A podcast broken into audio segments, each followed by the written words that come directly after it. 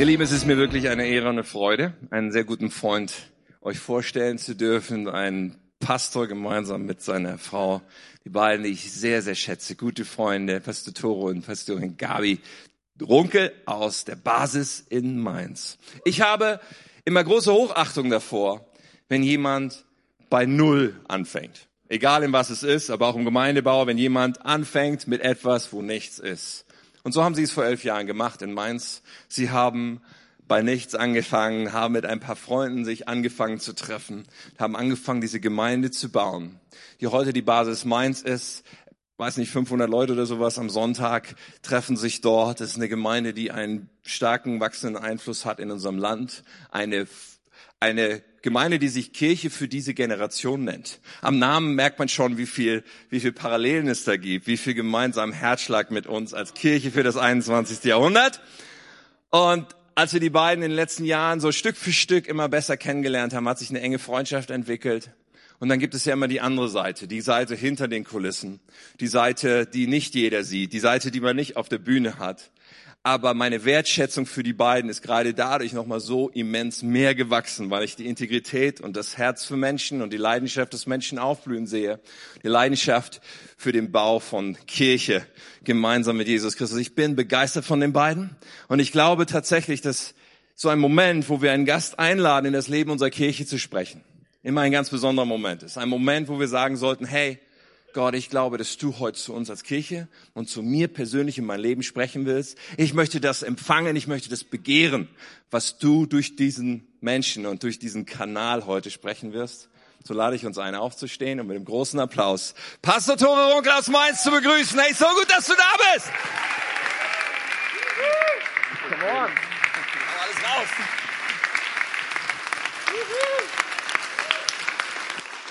Dankeschön. Bitte nehmt Platz, ihr Lieben. Ah, es ist gut hier zu sein. Vielen Dank, Tim. Das war sehr cool. Ehrlich gesagt. Und äh, ich danke euch für eure Einladung. Und ähm, vielleicht, vielleicht sage ich so: Wir, wir haben eine, eine Leiterschaftsschule angefangen letzten Sommer. Und ähm, irgendwann habe ich gedacht, das wäre eine gute Idee, jeden von unseren Leiterschaftsschülern mitzunehmen in eine Gemeinde, einfach weil man von anderen Gemeinden so viel lernen kann.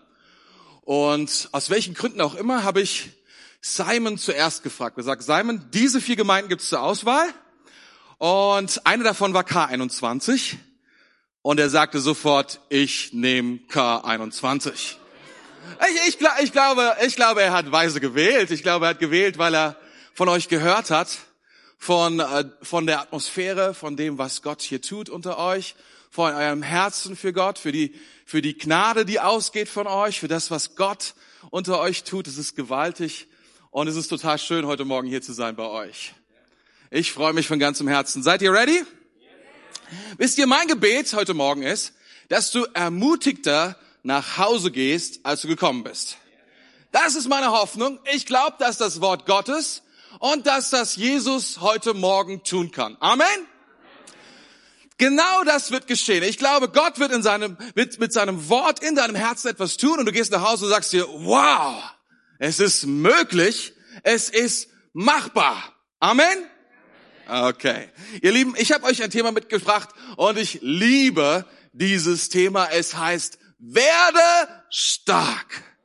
Werde stark. Sag mal zu deinem Nachbarn mit Autorität und Kraft, werde stark. Zu deinem Nachbarn, er muss es glauben. Das ist gut, das ist gut, das ist gut, ihr Lieben. Also ich sage werde und ihr sagt stark, okay? Kriegen wir das hin? Werde stark. Werde stark. Sehr cool, ihr Lieben. Meine Güte, seid ihr am Start. Alright. Ich glaube, ich glaube, dass wir alle stark werden dürfen, stark werden sollen. Ich glaube, dass es Gottes Herz ist für das Leben, was wir hier auf der Erde führen. Dass wir nicht schwächer werden im Laufe der Zeit, sondern dass wir stärker werden. Das ist Gottes Herz. Und ich glaube, das ist der Ruf in sein Haus. Verbunden damit, werde stark. Und ich habe einen Bibelvers rausgesucht, den möchte ich ganz gerne so über diese Botschaft bringen. Und die kommt aus 2 Timotheus Kapitel 2, Vers 1. Dort heißt es, Timotheus, mein lieber Sohn, werde stark durch die Gnade, die Gott dir in Christus Jesus schenkt. Das ist erstaunlich. Das ist erstaunlich. Wisst ihr, als ich diese Worte hörte und ich merkte, Gott möchte, dass ich mich damit beschäftige, mit diesem Thema, werde stark, da dachte ich zuerst, ich weiß nicht, was du denkst, wenn du das hörst, aber ich dachte an ein Fitnesscenter. Ich dachte an all die Versuche, Fitnesscenter zu besuchen. Ich dachte an all das Geld, was ich ausgegeben habe, 24-monatige Mitgliedschaften, die ich dann effektiv fünf Monate gebraucht habe.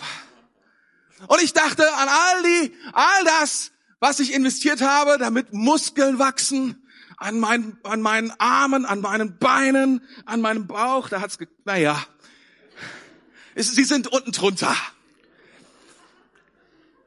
Aber irgendwie, wenn du darüber nachdenkst, wenn du das Wort hörst, werde stark, dann denkst du, oh, irgendwie ist es entmutigend. Irgendwie ist da etwas drin, das Motivation und dann kommt einem wieder, man, das ist so viel Arbeit. Man, da ist so viel Anstrengung drin. Und umso erstaunlicher ist es, meiner Meinung nach, was hier Paulus an Timotheus schreibt. Er schreibt, werde stark durch die Gnade. Werde stark durch die Gnade. Das ist erstaunlich. Weil das würden wir Gnade gar nicht zutrauen, oder? Wir denken manchmal vielleicht, Gnade ist sowas für, für, für den Anfang. Ist so, wenn man, wenn man, wenn man startet mit Gott, wenn man mit Jesus zum ersten Mal in Berührung kommt, dann, dann, das ist ein Thema für da. Aber hier steht, lieber Timotheus, werde stark durch die Gnade. Werde stark, damit du stärker wirst als die Umstände um dich herum. Werde stark, damit du stärker bist als die Entmutigung, die immer wieder da ist. Werde stark, damit du stärker wirst als die Verdammnis, die dir der Teufel immer wieder zuflüstert, oder? Werde stark, damit du stärker bist. Stärker bist als die dumpfe Lustlosigkeit. Ich weiß nicht, ob du das kennst, wenn du morgens im Bett liegst und denkst, ich will nicht aufstehen. Werde stark, damit du stärker wirst, damit du das Richtige tun kannst. Nicht gerade das, was in ist, nicht gerade das, was günstig ist, nicht gerade das, was modern ist, sondern was richtig ist, oder? Werde stark, damit du stärker bist als all diese Dinge als die Zweifel, als vielleicht der Zweifel, der sich erhebt neben deinem Glauben. Und du weißt ja, der Glaube ist ein Gedanke und der Zweifel ist ein zweiter Gedanke und sie kämpfen darum, wer wird gewinnen. Und es ist gut, wenn wir stärker sind als der Zweifel, oder? Werde stark, damit du stärker bist und den Kampf gewinnen kannst. Die Bibel spricht davon, dass wir oft in Kämpfen stehen und nicht selten gegen uns selbst. Und Gott möchte uns stark machen durch seine Gnade. Ist das gut? Come on. Und das Abgefahrene ist, das, was wir hier lesen, ist, durch seine Gnade stellt uns Gott alles zur Verfügung, damit das geschehen kann.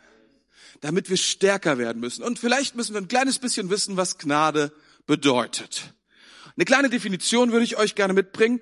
Dazu lese ich ganz kurz nochmal aus Epheser Kapitel 2, Vers 8 und 9. Denn aus Gnade seid ihr gerettet durch Glauben.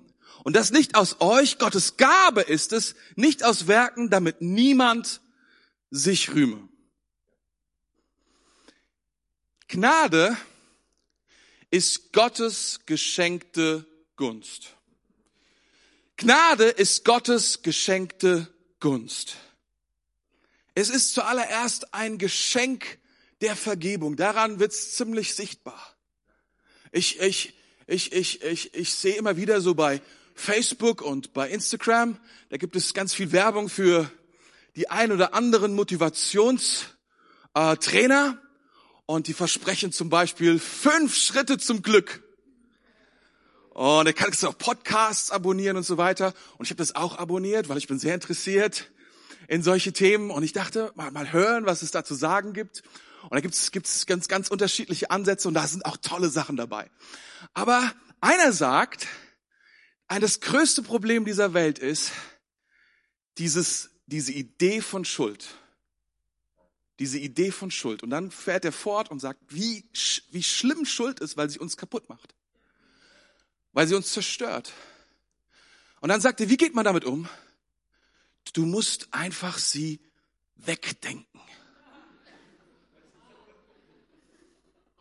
Du musst einfach, darfst, musst sie ignorieren. Es gibt Schuld nicht.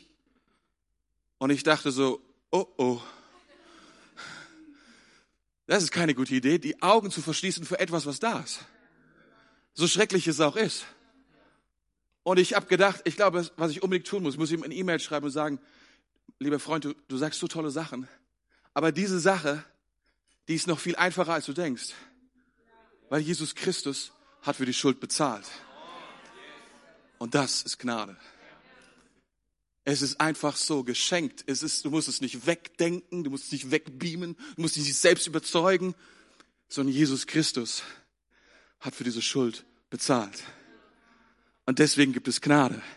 Es ist, es ist ein, es ist eine unverdiente Wohltat. Es ist eine Freundlichkeit Gottes. Ähm, sie kommt, sie kommt von dem Wort, von dem griechischen Wort ähm, Kairo oder Kara, sich freuen, Freude haben. Gnade ist, ist Charisma, ist das unverdiente Geschenk. Es ist eine Gabe, die wir bekommen, um etwas zu tun. All das hängt zusammen mit Gnade. Und häufig steht es im Neuen Testament im Gegensatz zu Werken.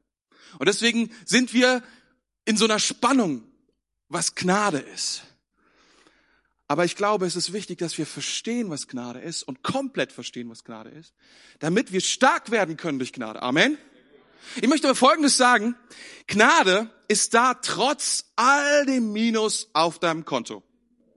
Es gibt nichts, was du tun kannst, um die Gnade Gottes aufzuhalten.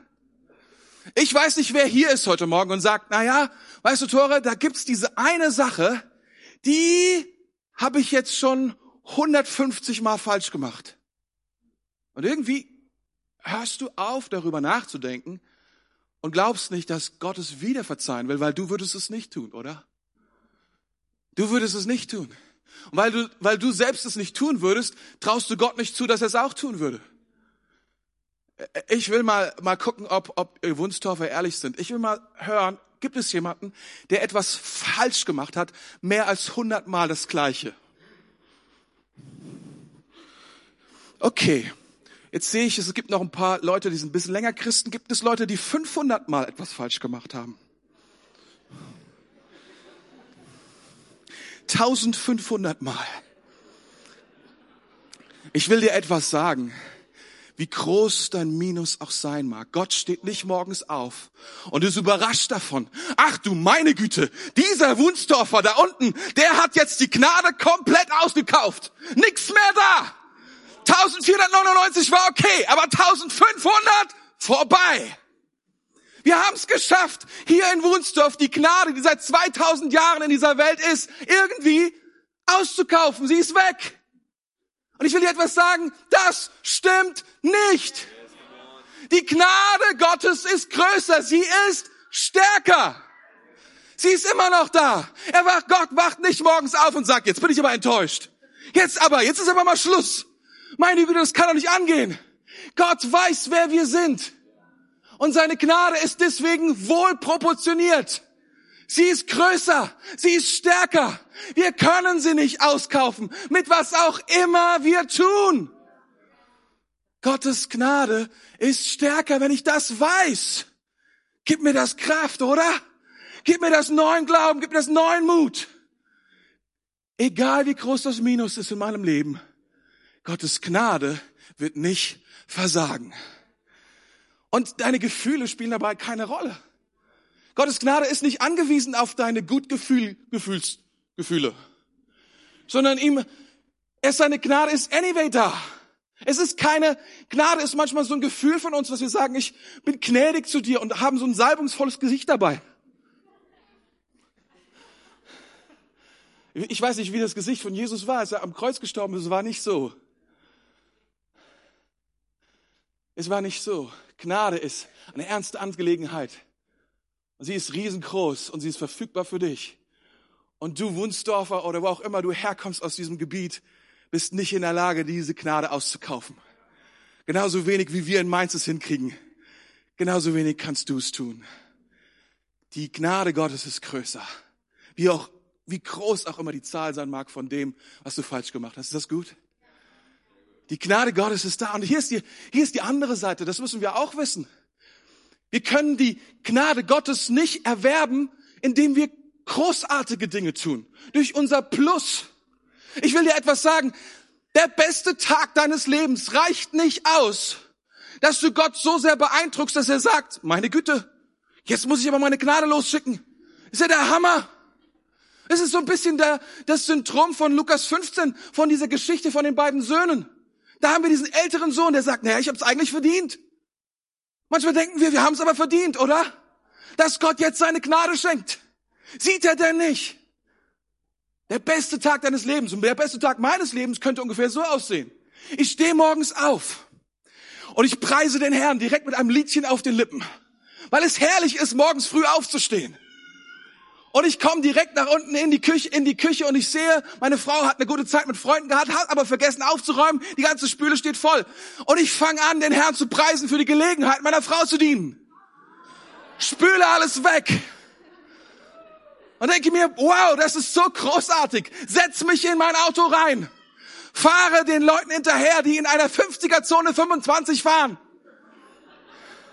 hebe erneut die Hand und segne die Person vor mir, weil sie mir beibringt, was es bedeutet, Geduld zu haben. Mein Auto stottert, es bleibt stehen. Der Motor ist kaputt, ich muss den ADAC rufen. Ich preise den Herrn erneut für die Gelegenheit, sein Evangelium weiterzugeben an diesen ADAC-Mann. Ich will dir etwas sagen, der beste Tag deines Lebens reicht nicht aus um die Gnade Gottes zu aktivieren. Sie ist einfach nur geschenkt. Es ist fast unakzeptabel für uns, oder? Wir denken immer, wenn wir was kriegen, müssen wir irgendwas zurückgeben. Aber sie ist geschenkt. Weder unser Minus noch unser Plus kann Gottes Gnade beeindrucken. Er will sie uns einfach nur schenken.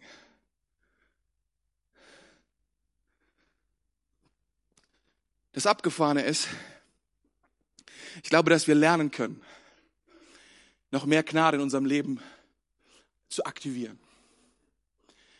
Und, und, und das weiß ich, weil ich etwas sehr Abgefahrenes entdeckt habe in der Bibel. Und zwar bei dem Meister des Lebens, bei unserem Herrn Jesus. Und es gibt zwei erstaunliche Aussagen im Neuen Testament. Seid ihr bereit für diese beiden Aussagen? Wollt ihr die hören? Sicher? Okay. Lukas 2, Vers 40 und Vers 52. Zwei erstaunliche Aussagen über Jesus. Das Kindlein aber wuchs und erstarkte, erfüllt mit Weisheit und Gottes Gnade war auf ihm. Die Gnade Gottes war auf Jesus.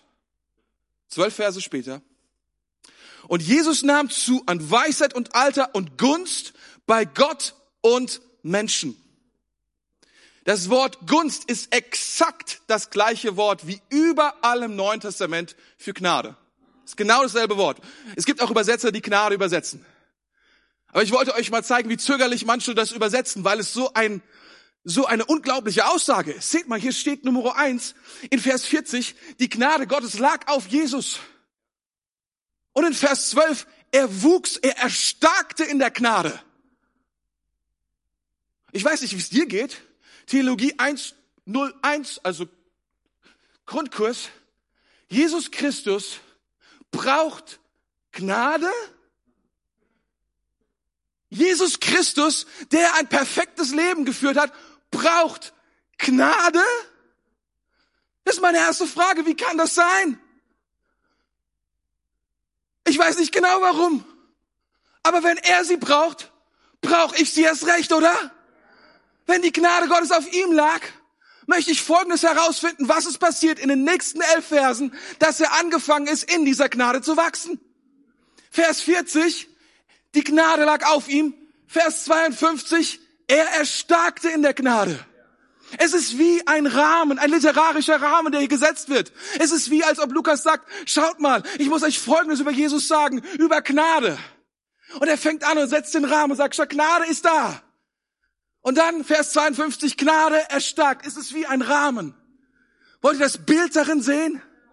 was Jesus zeichnet? Wollt ihr lernen von dem Herrn, der Herrscher, von dem, der der Meister des Lebens, was es bedeutet zu erstarken in Gnade? Come on. Come on. Und das ist das Abgefahrene, das ist diese Geschichte. Und Jesus nahm zu an Weisheit, Alter und Gunst bei Gott und Menschen. Jesus wuchs und erstarkte. Er entwickelte sich in Weisheit und Gnade. Wisst ihr, wenn wir das lesen, dann wird uns eine Sache auf jeden Fall bewusst. Dass wir Gnade nicht nur dafür brauchen, damit uns Sünde vergeben wird. Wir brauchen auch Gnade dafür, damit wir keine Sünde tun. Wir brauchen Sünde nicht nur, es ist kein Anfängerding. Manche Christen sind vielleicht hier und sagen, ja, darüber habe ich lange nicht mehr nachgedacht. Damals hat Gott mir vergeben, das war Hammer. Aber heute bin ich ja schon auf dem Weg. Wir brauchen Gnade. Wenn Jesus sie brauchte, brauchen wir sie erst recht, oder? Wir brauchen Gnade, wie Jesus sie gebraucht hat. Und er, wir müssen sie lernen, aktiv anzunehmen. Es ist mit dem Annehmen ist so wie, wie eine Amazon-Bestellung. Oh, ich liebe es, Amazon-Bestellungen anzunehmen. Ich weiß nicht, ob du das gut findest, aber ich sehe das so aus meinem Fenster, wenn das gelbe Auto kommt. Und dann weiß ich, weiß ich, in wenigen Minuten wird es klingeln an meiner Tür. Der Ruf ertönt. Habe ich Glauben, dass davor ein Mann steht mit einem Paket, wo mein Name draufsteht? Werde ich die Tür öffnen? Oder werde ich sagen, ach, das war bestimmt nicht für mich? Ich meine, es ist, die Gabi und ich, wir wohnen nur in dem Haus, aber das ist bestimmt für jemand anderen. Hat sich jemand vertan. Glaube ist so ähnlich. Das Paket kommt. Wir hören den Ruf. Das Einzige, was wir tun müssen, wir müssen die Tür öffnen und das Geschenk annehmen. Mehr ist es nicht. Was, was glauben wir manchmal, was müssen wir für Gnade tun? Nix. Tür aufmachen. Es steht, steht Adressat, Absender, der Name, Jesus Christus. Und an wen? Da steht dein Name drauf. Nimmst du es an? Lass uns lernen von Jesus. Das ist diese Geschichte. Und ähm, diese Geschichte ist diese Geschichte, wo Jesus zwölf Jahre alt war. Äh, das heißt also, bevor er so aktiv wurde und in seinen Dienst gekommen ist. Ist, die, ist eine der wenigen Geschichten, die wir von ihm haben, wo er quasi noch sehr, sehr jung war. Und ähm, die Geschichte geht so, Jesus ähm, ist mit seiner Familie, also mit Josef und Maria, in Jerusalem und sie feiern dort ein Fest. Und dann gehen sie nach Hause zurück nach Nazareth, das liegt im Norden, Jerusalem liegt im Süden. Und die Eltern denken so, ah, Jesus ist bestimmt am Start, irgendwo mit seinen Freunden oder so. Und irgendwann denken sie, wo ist eigentlich Jesus? Und fangen ihn an zu suchen überall, bei den Freunden, bei den Verwandten und Jesus ist weg. Jesus ist fort. Jesus, Jesus ist nicht mehr da. Das ist eine eigene Predigt, oder darüber zu sprechen, wenn Jesus nicht mehr da ist. Was mache ich dann? Oder? Genau das ist ihnen passiert. Jesus ist verloren gegangen. Und wisst ihr, was sie tun? Sie gehen zurück an den letzten Ort, wo sie ihn gesehen haben, nach Jerusalem. Sie gehen zurück nach Jerusalem und dann suchen sie ihn überall in Jerusalem und dann finden sie ihn irgendwo uh, in der Gaming Hall und er spielt dort PlayStation 4. Nee, wisst ihr, wo, wir ihn finden? In der Church. Er ist in der Church. Das ist doch abgefahren, oder? Das, das, wirklich? Er ist in der Church und stellt Fragen und seine Eltern waren völlig von den Socken. Und ich sage, Jesus, was, was, was, was hast du uns angetan? Mal ganz ehrlich. Wusstest du nicht, dass deine, deine, deine Mutter Stützstrümpfe tragen muss? Ja? Und, und dass es ihr schwerfällt, da herumzulaufen? Wusstest du nicht? Und Jesus, wisst ihr, das Krasse ist, die einzigen Worte, die wir hier finden, Jesus, warum hast du das getan? Wir haben uns Sorgen gemacht, beantwortet Jesus mit zwei Fragen. Gegenfragen. Tipp an alle Teenies. Das Wort Gottes sagt genau das. Es ist, es ist echt der Hammer. Wir haben, wir haben eine wörtliche Rede von Jesus, bevor er in seinen Dienst gekommen ist. Und das sind zwei Fragen.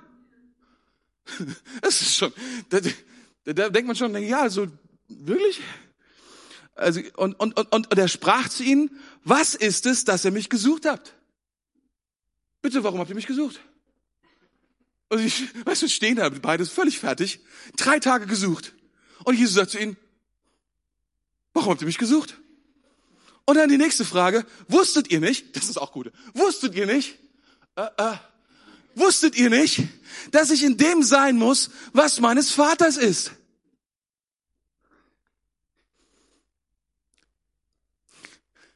Zwei Fragen. Und ich glaube, sie sagen so viel darüber aus, was Jesus getan hat, die uns verraten, wie Jesus wuchs in der Gnade. Seid ihr bereit? Habt ihr Bock? Werde! Werde! Sehr gut. Seid ihr bereit für Punkt eins, ihr Lieben? Das erste, was wir sehen, ist, Jesus stellt Fragen. Das ist, was ich gerade gesagt habe. Jesus stellt Fragen. Wusstest du, dass Jesus dieses gesamte Neue Testament über viele Fragen gestellt hat? Wusstest du, dass Jesus der Sohn Gottes ist und alles weiß und trotzdem Fragen stellt? Das macht nicht so viel Sinn, oder? Dass er Fragen stellt, weil er doch eigentlich alles weiß. Und dennoch stellt er nur Fragen. Immer wieder stellt er Fragen, weil er, er will etwas in uns provozieren. Er will etwas in uns aktivieren. Er will aktivieren, dass in uns Gnade freigesetzt wird. Wir müssen Fragen stellen. Warum habt ihr mich gesucht? Wusstet ihr nicht? Und stellt hundert Fragen während seinem gesamten Dienst. Fragen befreien Menschen, aktivieren Glauben. Aussagen bringen Menschen in die Ecke hinein, drängen sie in etwas hinein. Jesus befreit Menschen. Er stellt Fragen.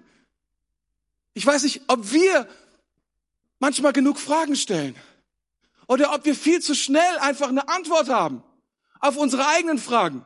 Kennst du das?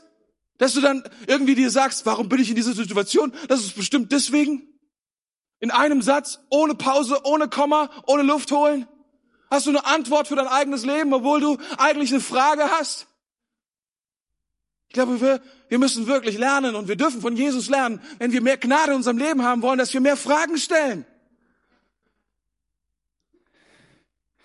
Fragen sind wichtiger als Antworten. Kannst du das vorstellen? Fragen sind wichtiger als Antworten. Das zweite, was Jesus hier macht, zweitens, Jesus interessiert sich. Jesus interessiert sich.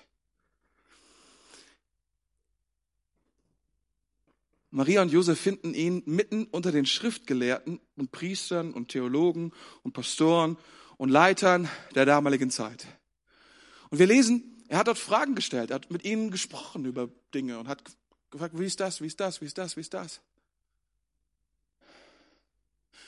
Das Wort, wenn wir sagen, das interessiert mich nicht, dann meinen wir damit, dass wir etwas nicht anschauen, weil es nicht wichtig für uns ist oder weil es für uns keine Bedeutung hat. Wir, wir, wir, wir meinen das auch als, um Verständnis zu bekommen, weil man kann sich ja auch nicht für alles interessieren, oder? Ich interessiere mich zum Beispiel nicht besonders für Modellbau oder so. Es interessiert mich einfach nicht. Und der eine oder andere, der hier sitzt, sagt, das solltest du aber, Bruder. Das ist der Hammer. Modellbau. Vielleicht hast du recht, aber es interessiert mich halt nicht. Und du sagst, naja gut, okay, man kann sich für alles interessieren und so, ne, wie das halt so ist. Und wisst ihr, in der elften Klasse saß ich im Englischunterricht und ähm, es war auch mal Musiklehrer, also der hat Englisch und Musik unterrichtet und er war ziemlich frustriert und dreht sich um und sagt zu uns, Gell, das interessiert euch nicht. Und er hatte meine Aufmerksamkeit. Ja, du hast vollkommen recht. Dachte ich. Das interessiert mich nicht. Er hat etwas ganz Einfaches getan. Warum auch immer hat es mein Herz bewegt, weil es mich überführt hat. Er hat gesagt, schau mal, das Wort Interesse besteht aus zwei lateinischen Begriffen, inter und esse. Inter ist sich dazwischen, dazwischen. Und esse ist sein. Interesse zu haben bedeutet, sich in etwas dazwischen zu begeben. Und es ist aktiv. Es ist nicht passiv. Es ist nicht für meine Ausrede da, sondern es ist etwas, mit dem ich sage, ich, ich gehe in etwas rein. Ich will etwas wissen. Ich will etwas herausfinden. Ich weiß nicht, ob du diese Erfahrung schon mal gemacht hast, aber dass du tatsächlich etwas, was du vorher nicht krass gewürdigt hast, mit Interesse plötzlich viel mehr würdigst, anschaust und schätzt.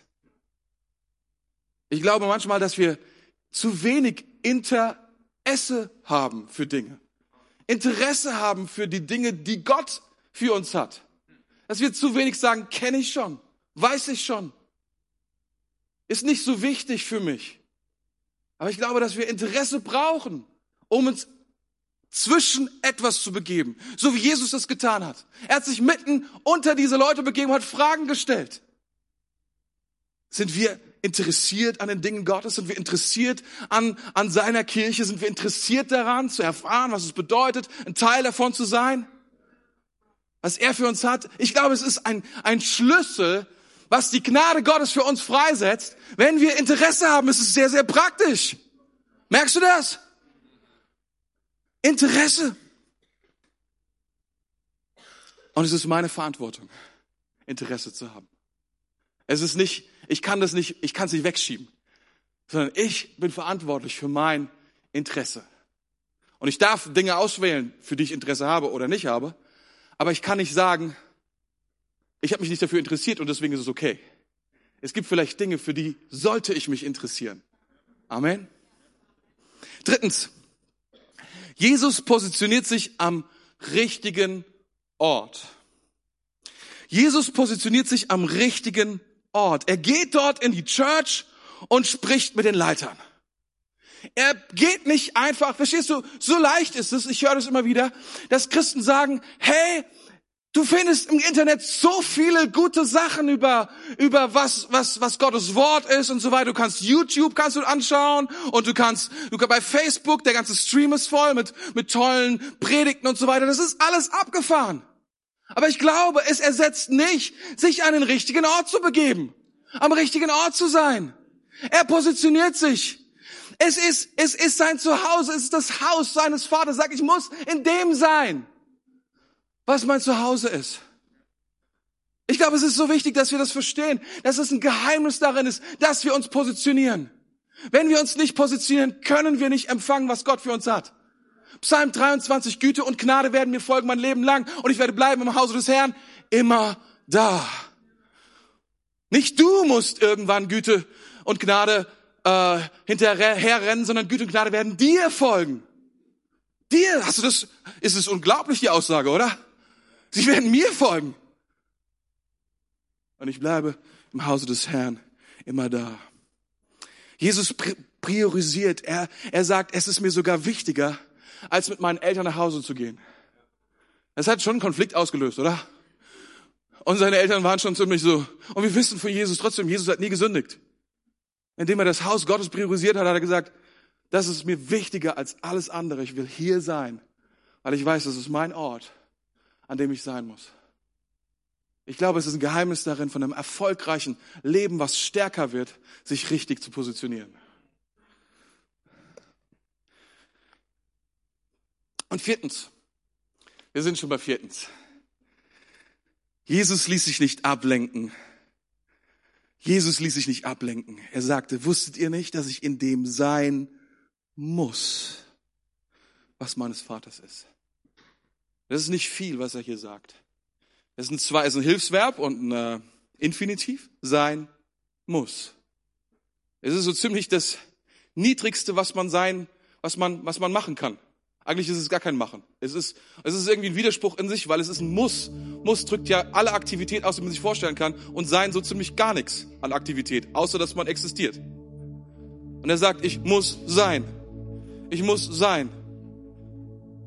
Ich, ich, ich, ich, er, sagt, er spricht nicht von der Vergangenheit, sondern es ist ein Infinitiv, was die Gegenwart ausdrückt. Er sagt, ich muss sein. Ich, dem, in diesem Augenblick ist mein Ort der Ort, nicht in der Zukunft, nicht in der Vergangenheit. Ich glaube, ein, ein großes Geheimnis ist, dass wir verstehen, wenn wir uns ablenken lassen, lenken wir uns ab von Gott mit unserer Zukunft und mit unserer Vergangenheit. Gott kann nur in unserer Gegenwart uns Gnade schenken. Er kann für die Zukunft etwas tun, aber er kann nur in dem Moment der Gegenwart uns begegnen. Gott ist ein Gott der Gegenwart. Wie häufig sitzen wir in der Kirche, positionieren uns richtig und denken an unsere Vergangenheit. Denken daran, was wir alles falsch gemacht haben, was alles missgelaufen ist und das wiederholt sich und die Anklage wiederholt sich. Wie oft denken wir an morgen, an das Mittagessen, an die Probleme, die morgen vor uns sind und verpassen den Augenblick, in dem Gott mit uns reden will. in denen Gott uns Gnade schenken will. Ich glaube, dass wir lernen müssen, wenn wir stärker werden wollen in seiner Gnade, den Moment, den Moment, nämlich die Gegenwart, wo ich jetzt bin. Weißt du, deine Vergangenheit ist nicht unwichtig und deine Zukunft ist auch nicht unwichtig. Aber wenn du die Gnade Gottes empfangen willst, musst du hier sein. Und nicht mit deinem Kopf schon in der Gegenwart. Wie schnell fangen wir an zu beten und fangen schon an, über morgen nachzudenken und über gestern. Statt zu sagen, wir sind jetzt hier in seinem Haus. Ich bin total hier, weil Jesus ist jetzt auch hier. Und es ist der einzige Ort, an dem ich ihm begegnen kann, ist hier und jetzt. Hier und jetzt. Ich möchte dir etwas sagen, werde stark. Werde stark durch die Gnade.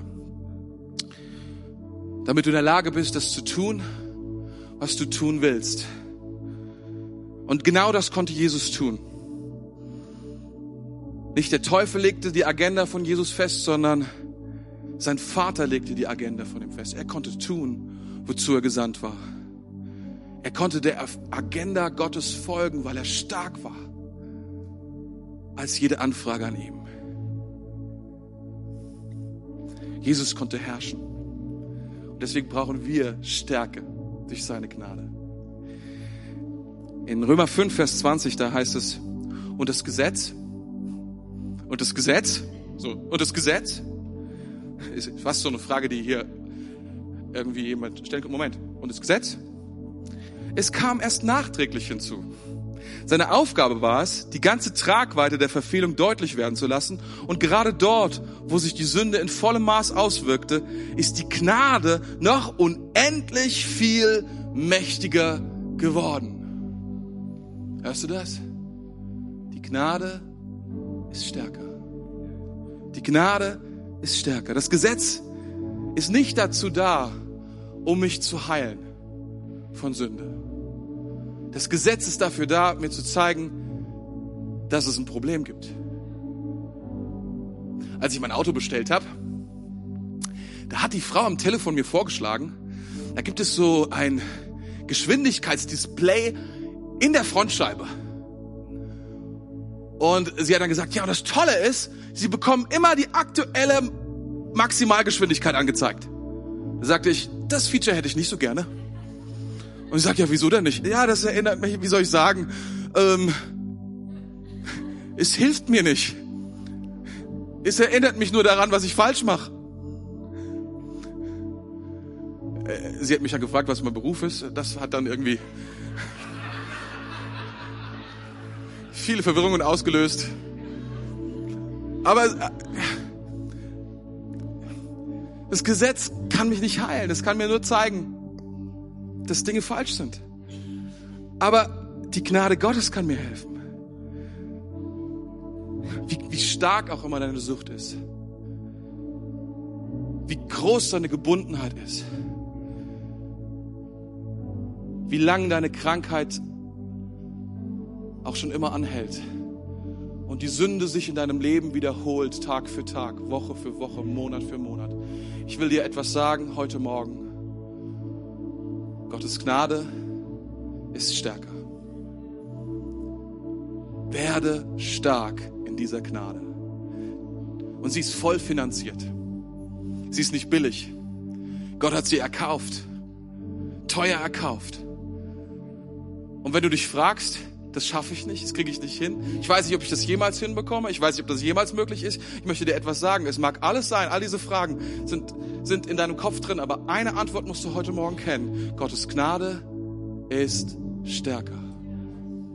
Gottes Gnade ist stärker. Amen. Habt ihr das? Es ist so wichtig, in dieser, in dieser Wahrheit zu leben. Und ich glaube, Jesus lebte in dieser Wahrheit und deswegen hat er Sünde überwunden und nie gesündigt, weil diese Gnade so stark in ihm war. Wir konzentrieren uns darauf, nichts falsch zu machen und wundern uns, dass die Ergebnisse so mies sind, statt uns darauf zu konzentrieren, dass die, dass die, die Gnade Gottes in unserem Leben stärker wird. Also sie wird alles tun für uns, was wir brauchen. Wir brauchen die Gnade Gottes und sie muss stärker werden in unserem Leben. Er ist stark durch die Gnade um zu herrschen, um zu überwinden, um zu leben. Werde stark. Ich würde gerne beten. Vielleicht stehst du mit mir auf, es wäre cool.